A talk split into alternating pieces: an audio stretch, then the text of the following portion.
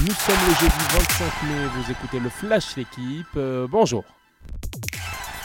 Faut-il s'attendre à une valse des entraîneurs? Le quotidien se penche aujourd'hui sur l'avenir des coachs de Ligue 1. À Paris, Louis Campos, conseiller sportif, restera un acteur de choix pour remplacer Christophe Galtier annoncé partant.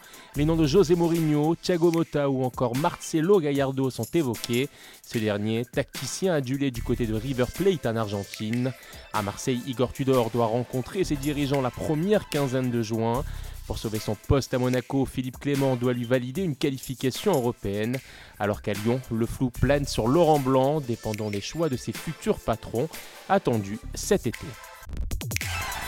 Les prémices d'une grande saison, vous l'avez suivi hier sur la chaîne L'équipe, l'Inter Milan a remporté la 9 Coupe d'Italie de son histoire en renversant la Fiorentina 2 buts à 1. Homme du match, l'Argentin Lautaro Martinez, auteur d'un doublé, deuxième d'ailleurs trophée cette année pour les Interistes après leur sacre en Super Coupe d'Italie en janvier.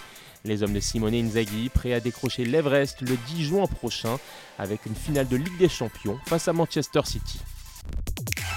Des regrets, mais beaucoup d'enseignements. À moins d'un an des Jeux Olympiques de Paris, les frères Lebrun, Alexis 19 ans et Félix 16 ans ont été sortis au troisième tour des mondiaux de Durban.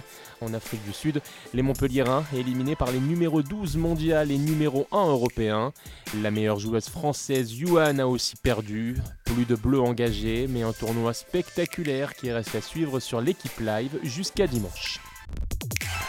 Enfin du tennis, le tournoi de Lyon est à regarder également sur l'équipe live. Arthur Fils, 18 ans, seul qualifié français, a rejoint les quarts de finale. Il affronte ce jeudi le numéro 10 mondial canadien, Félix Auger-Aliassime. Merci d'avoir écouté le Flash L'équipe, bonne journée